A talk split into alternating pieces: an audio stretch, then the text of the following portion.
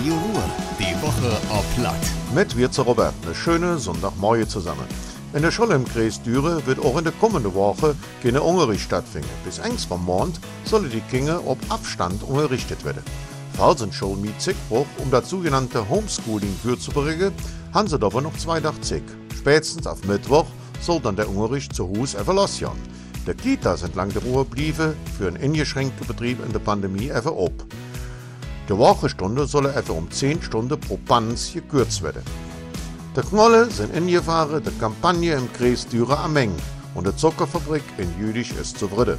Es war kein Rekordjahr mit Spitzeerträgen und auch kein Jahrhunderternte gewesen, aber es war ein jedes Jahr, hat uns ein Sprecher gesagt. Durch die Hitze im Sommer und der Rhein im Herbst sind die Knolle ordentlich gewachsen. Die Knolle hat eine Jode Zucker gehabt. Die Polizei bei uns im Kreis Düren warnt aktuell für einen neuen Corona-Betrugsmarsch.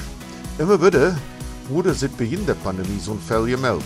Jetzt haben die Jauner eine neue Strategie. Der neue Trick der Jüngste ist, telefonisch einen Corona-Impfstoff zum Kauf anzuwählen. Oft geht für, dass sich die Janova als Covid-19 testen oder angesteckte Enkel ausgeben oder einfach für Spende zu sammeln.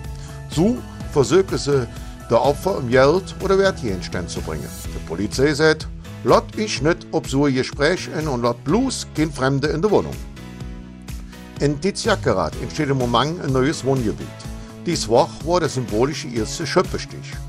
Insgesamt geht die Gemeinde eine Fläche von 36.000 Quadratmeter erschließen.